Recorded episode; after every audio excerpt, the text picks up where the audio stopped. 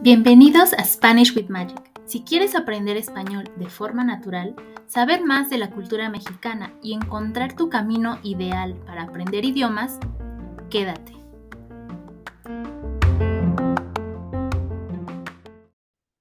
Hola, hola, bienvenidos a otro episodio más de Spanish with Magic. El día de hoy estoy muy feliz porque está conmigo Miguel. Miguel es un apasionado de los idiomas en todos los sentidos, también de los viajes, es políglota, escribe y también ha dado conferencias en eventos muy importantes de idiomas. Y bueno, hola Miguel, ¿cómo estás? Eh, no sé si quieras presentarte un poquito, que nos cuentes. Yo sé un poco de, de tu historia, pero muy poquito, entonces, si puedes contarnos, por favor. Bueno, yo soy nacido en, Nueva York, en Estados Unidos. Mi familia viene del estado de Puebla, de la Mixteja poblana en el suroeste del estado, en un pueblo que se llama San Nicolás Tolentino en el municipio de Izúcar de Matamoros. Oh, Mis padres son nacidos en ese municipio, pero en pueblos diferentes. entonces me ha tocado ir para allá muchas veces cuando era más joven eh, pero ya eh, hablando de los idiomas, llevo un poco más de 10 años aprendiendo idiomas solito y fue algo que era asombroso para mí porque también antes de eso pensaba que solo se podía aprender idiomas en una escuela y tenía que ser de una manera que, que hacían eh, en las escuelas, de, uno no podía estudiarlos solo y bueno, no, no solo aprendí muchas cosas sobre aprender idiomas, pero algunas de estas lecciones se, pueden eh, pasar para otros aspectos de la vida también. Sí, sí, estoy de acuerdo. Como que aprender idiomas te ayuda a, todo, ¿no? es para toda tu vida, te, te sirve para todo. Pero entonces tú, eh, regresando de tu familia, ¿tú viviste toda tu vida en Estados Unidos? ¿O...? Sí. ¿Cómo fue? Sí, toda mi vida crecí en Nueva York, pero tuve un tiempo a los cuatro años que mis padres me mandaron a, a México porque veían que Tal vez necesitaba salir un poco más porque en Nueva York solo estaba mi casa y no conocía a los vecinos mucho. Entonces, en ese entonces tenía un tío también que se estaba pensando regresar y que ya no le gustó Nueva York o no sé cuál era el motivo, pero y él llevó a toda su familia a regresar a México y uh, mis padres aprovecharon y me mandaron a mí para pasar seis meses allá en, el pueblo, eh, en mm. Puebla. Y así regresé hablando más español. Ah, ok. ¿Te gustaba venir a México o te gustó? ¿O tú querías quedarte allá? Sí, me, me gustó porque tenía mi familia, mis abuelos me ah. querían mucho, yo quería mucho a, mis abuelos y era, la vida también era muy diferente porque comparando una ciudad tan grande, tan metropolitana como Nueva York, yendo para un pueblo, eh, la vida era tan, tan distinta. Entonces, eh, era bueno pasar por eso también, eh, descansar y relajarse un poco y pasar tiempo con la familia. Sí, imagino, si de estar en la Ciudad de México a ir a un pueblito, es como muy notoria la diferencia. Me imagino de Nueva York a un pueblito en provincia, pues mucho más. Pero bueno, eso te ayudó, ¿no? Como a, a tener estos dos idiomas. Bueno, al español, a mejorar tu español y como que siempre entonces has tenido esta, pues eres eras bilingüe desde chico y te ayudó tal vez al gusto, a tener el gusto por los idiomas o, cómo empezó todo. Bueno, primero Creo que fue importante en mi adolescencia mantener los contactos con los dos idiomas y lo que ayudó fue escuchando más música en español y Mm, hablar con, con mis padres y con mi familia. Algunos de nosotros somos rebeldes y queremos hacer otras cosas, pero sí me mantenía en contacto con español, con música, con la televisión programas de comedia. Mientras tanto, fuera de mi casa era donde ya estaba más expuesto al inglés. Pero sí, en, en, en mi adolescencia estudiaba italiano en la escuela, pero no, en ese entonces todos nosotros, era, para nosotros era simplemente una clase. Entonces, yo hasta hoy no creo que nadie se recuerda de ese italiano y era solo otra cosa para hacer, pero fue después de eso de que quería estudiar ciencias de computadoras, no me fue bien. En matemáticas tampoco no me fue bien, que eh, en ese entonces en mi curso de universidad era lo que también necesitaba. Entonces comencé a tomar otros cursos, tomé un curso de civilización griega que me mm, gustó y comencé a querer estudiar el idioma griego moderno y mi escuela desafortunadamente no lo ofrecía. Ofrecían griego Antiguo. griego, sí, ¿A griego antiguo y para eso no, no me servía. Ajá. Entonces comencé a buscar aplicaciones y sí encontré algunos y comencé a estudiar solo y ahí me di cuenta que no era necesario aprender un idioma en la escuela. Ok, interesante. Qué bueno que te decidiste, ¿no? Por el griego moderno. Sí, Sí. porque después comencé a conocer personas de Nueva York porque tienen una comunidad grande de griegos. Ah, entonces fui invitado a eventos griegos también y conocí a algunas personas y algunos años después pude ir a Grecia también. Y cuando uno habla con, con los griegos en griego, se- están contentos de que alguien se interesó a, estu- a estudiar el idioma y comienzan ujú, a hacerte preguntas y te tratan bien. Entonces fue algo bonito en ese viaje. Sí, me imagino, aparte, bueno, en general, ¿no? Como en en cualquier país, y se dan cuenta que habla su idioma, como que hasta sonríen y se ponen felices, ¿no? De que, de que estás aprendiendo, de que estás intentando. Entonces, ¿eh, ¿cuántos idiomas hablas ahora? ¿O aprendes? Bueno, ahora hablo español, inglés, soy bilingüe. También eh, hablo portugués de Brasil y de Portugal. Ah, Y siempre es algo chistoso con, con la gente con quien hablo sobre portugués porque en el pasado yo iba mucho a Europa y pasaba por Portugal, así que me decidí a aprender portugués europeo por eso. Y cuando conocí a mi, a la mujer que ahora es mi esposa, que es brasileña, tenía que aprender a hablar portugués brasileño. Ah, ya. Entonces ya hasta, hasta hoy hablo portugués con dos diferentes, en dos diferentes versiones, pero ah, no se me confunden porque eh, las culturas y las palabras son distintas entre las dos y a veces la gente dice que estos, estas dos versiones son diferentes, pero la verdad es que es igual que cualquier versión de un idioma que se habla en otro país, por ejemplo, el español de México y español de España. Sí se entienden entre los dos tipos de portugués, no es como así súper diferente. Bueno, para mí tiene el, el asunto del acento, eh, son distintos, pero entre ciudades, regiones, en los dos países hay diferencias. Y hay hay algunas palabras que se entienden. Entonces, hay personas que me han dicho eh, sí, yo entiendo el portugués del otro país y otros dicen, ah, no, no, eh, eso es bastante diferente, no, no, quiero, quiero subtítulos si estoy viendo alguna cosa. Ajá, ok. Como apenas estoy empezando con el portugués, pero muy leve.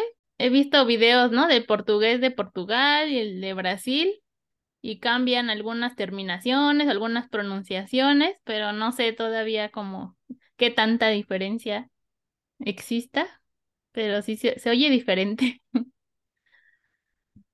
Sí, hay, hay una idea general de cómo se hablan, pero cuando uno entra muy profundo en ese asunto y eh, aprende de las regiones de los dos países. Hay diferencias entre ciudades, entre regiones. Mm, ujú. Oh, qué interesante. Después del griego, entonces, ¿seguiste con el portugués o, y, o cuáles otros, con cuáles continuaste? Bueno, en estos 10 años yo he tratado de estudiar muchos de idiomas distintos. A mí me gustó los idiomas eslavos por- porque el- me pareció que las culturas de esos países son parecidos a nuestras culturas en Latinoamérica de algunas maneras u otras, pero ahí después del griego había estudiado francés un año en la universidad, entonces fui, estaba en mi casa, comencé a buscar mis notas de, de italiano, no las encontré, parece que las tiré a la basura, pero encontré mis notas francesas y las comencé a leer de nuevo Fui a una escuela privada francesa en Nueva York para estudiar un poco. El rumano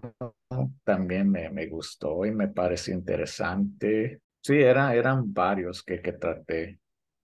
Y recientemente estaba estudiando polaco también, a ver si podía ir para una conferencia en Polonia recientemente, pero no, no se me dio esa oportunidad y como anunciaron que el próximo año esa conferencia se va de Polonia para la República Checa, Ah, lo dejé recientemente, Sí.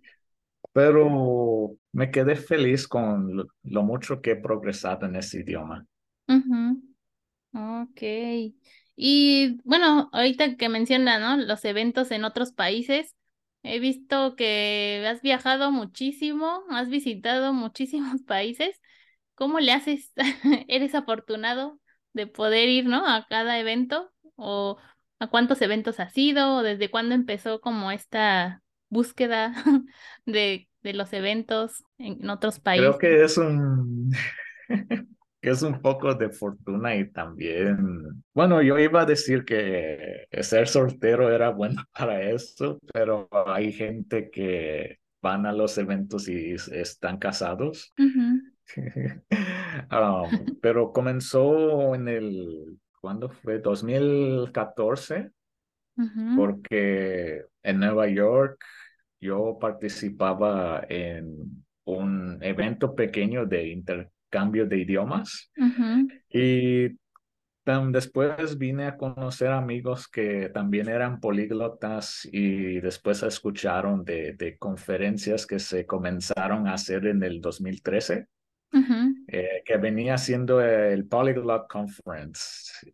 Ese año lo habían hecho en Serbia y anunciaron que en, 2000, que en el 2015 iba a venir a Nueva York. Entonces recuerdo que en marzo o en abril de ese año, en 2015, un amigo me habló sobre la conferencia y las personas que la organizaban, a Richard Simcott, que era un políglota también muy conocido y pues me interesé en ese evento, compré mi boleto y cuando llegó octubre eh, fui y participé por los dos días de la conferencia.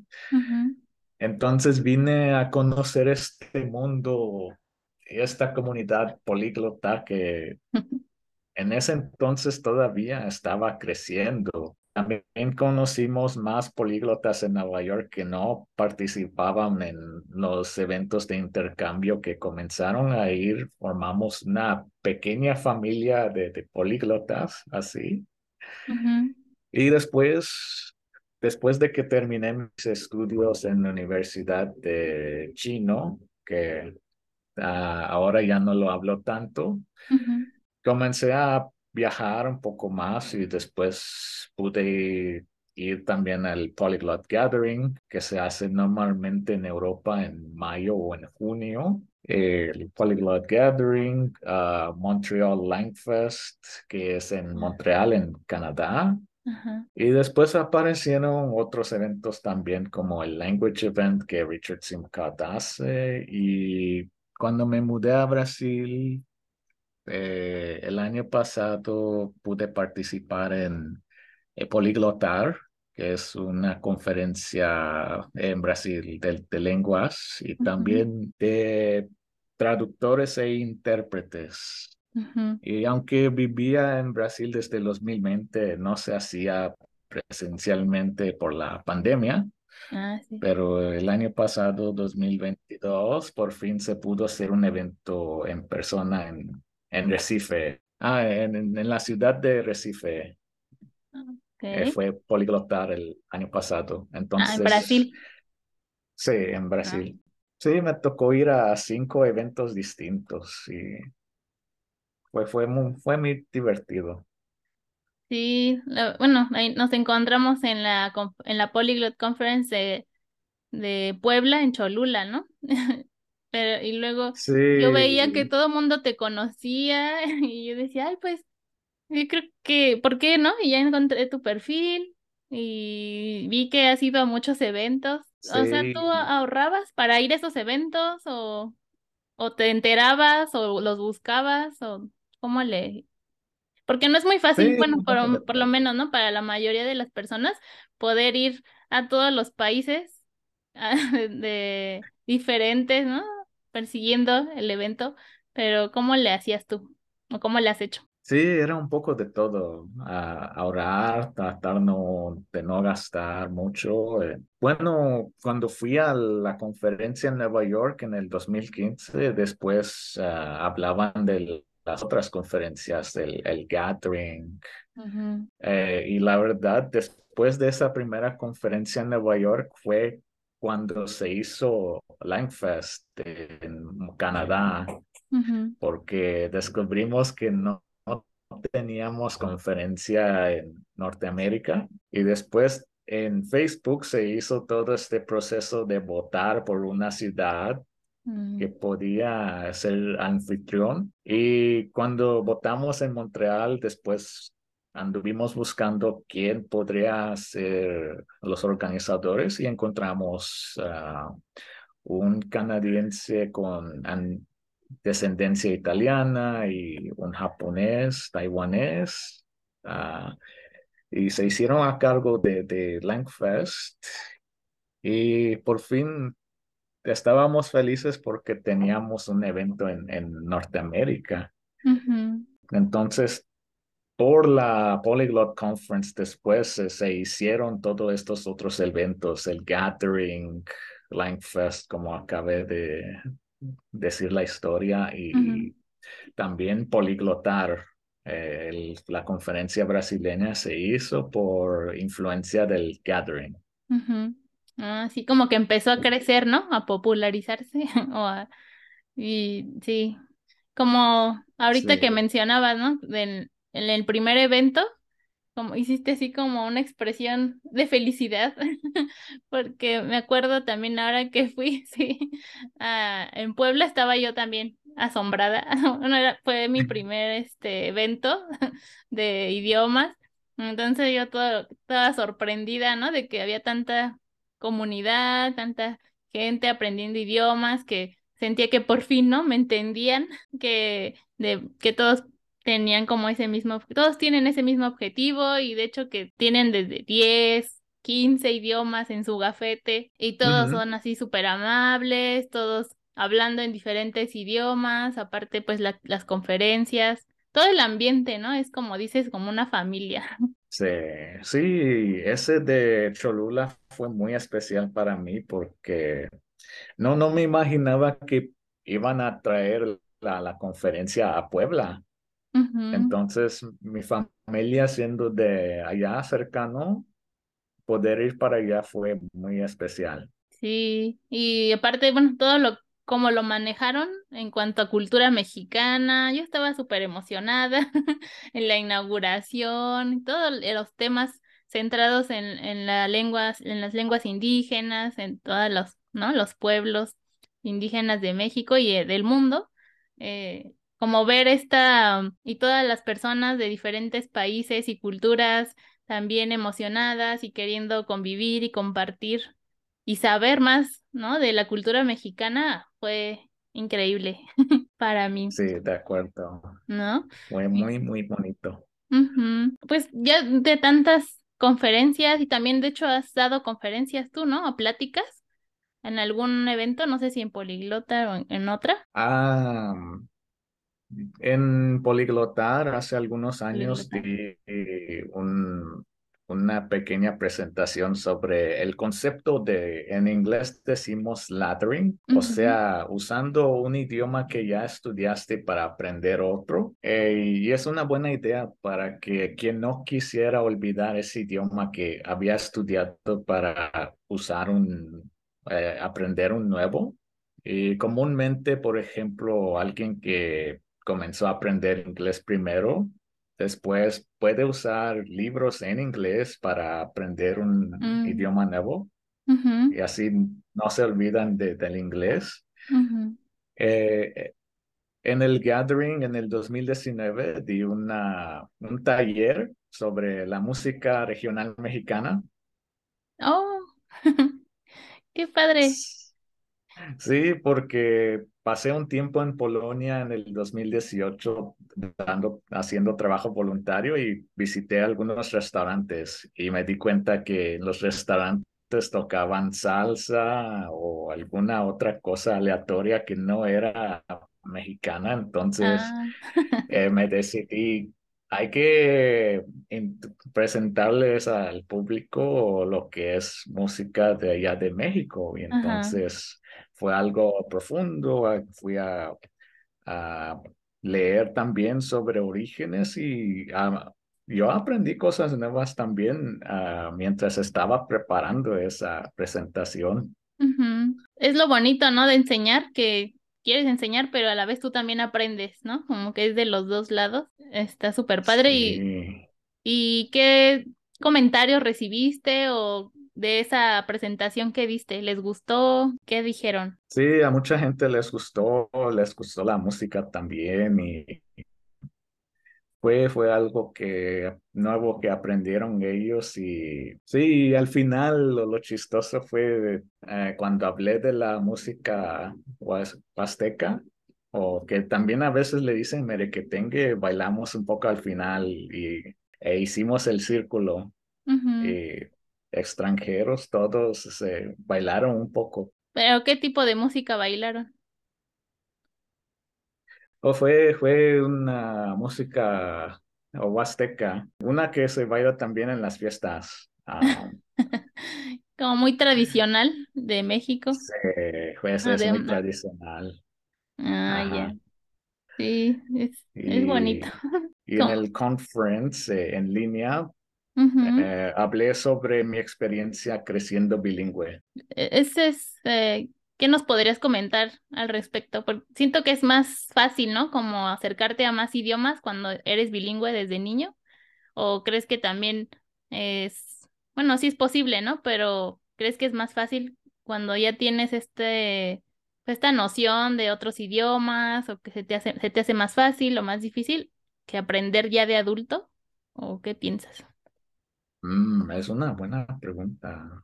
Bueno, eh, en mi caso, era un poco más fácil porque uno sabe cómo funcionan dos idiomas distintos y creo que con eso es un poco más fácil poder tratar de aprender otro, pero mm, hay algunas cosas que puedo hacer yo que hasta otras personas que son bilingües no, no pueden hacer. Por ejemplo, la habilidad de cambiar de un idioma al otro mm. eh, mientras eh, estás diciendo una oración. Eh, una amiga no, no puede hacer esto y yo lo hago fácilmente.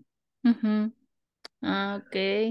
Sí, como que es, es como un músculo, ¿no? Que tienes un hábito tal vez que ya lo haces automático, pero a veces sí tenemos que como cambiar el switch eh, o no podemos dejar de pensar, ¿no? En ese otro idioma, como que hay que hacer todo un cambio, ¿no? Tal vez hasta de ambiente para poder cambiar de idioma, pero como dices, tal vez depende de eso. En medio de la oración también.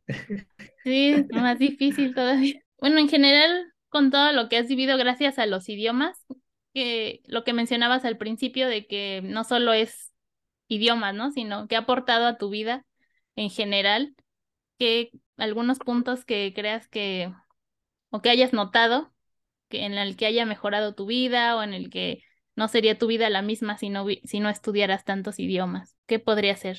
Son, creo, creo que son varias cosas. En primera, podemos decir, cuando si quieres, se puede. Cuando hay una motivación para querer hacer algo, si lo tienes en mente y estás dispuesto a trabajar en eso, aunque sea un poquito todos los días, se puede lograr una meta así y, y tratar de no presionarte tanto hacer un poco todos los días y después de un buen tiempo puedes ir midiendo tu, tu progreso.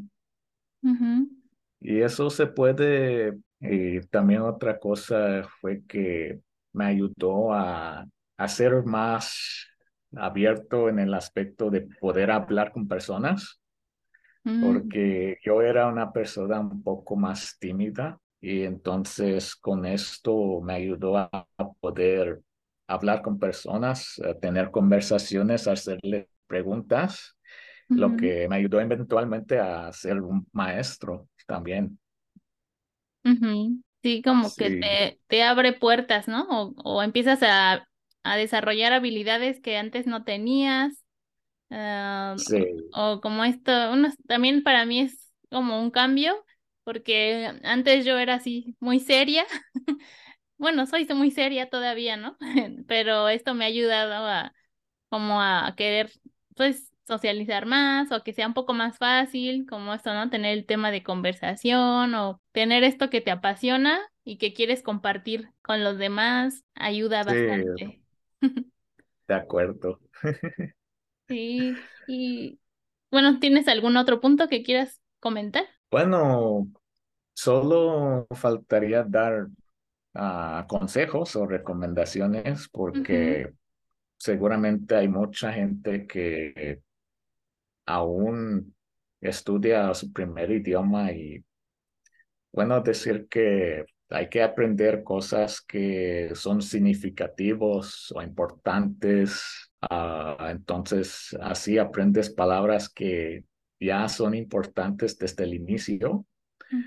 Y eh, tener paciencia también, porque e- es un proceso y el progreso no se ve tan rápido, pero deja pasar unos tres, seis, nueve meses entre medir tus habilidades y va, va a ver que hay progreso y vas mejorando. Claro. Sí, a veces nos desesperamos, pero hay que tener paciencia, no es inmediato. Lo importante es tener constancia y mucha paciencia. Sí. Sí, ¿no? Y bueno, por último, te quería preguntar, ¿vas a asistir a la próxima Polyglot Conference que será en, ¿dónde va a ser? Budapest. Eh, en Budapest, en Hungría. Todavía no sé, tengo ganas. Y también quiero llevar a mi esposa a tener esta experiencia de poder participar en una conferencia, ah, porque será bonito para ella también ver todo lo que pasa. Sí, un- toda una experiencia. Se va a quedar encantada, como todos los que vamos al- a este tipo de eventos. Y bueno, pues muchas gracias, Miguel, por tu disponibilidad, por compartir todas tus experiencias y anécdotas con nosotros. Y te agradezco mucho. Ah, gracias por la invitación, Maggie. De nada, fue un placer. espero que luego nos encontremos en alguna otra conferencia políglota. Sí, o si no, cuando me eche una vuelta a México de nuevo. Ah, claro que sí. bueno, pues muchas gracias a todos por escuchar y nos vemos en el próximo episodio. Gracias, Miguel. Gracias, Maggie. Bye.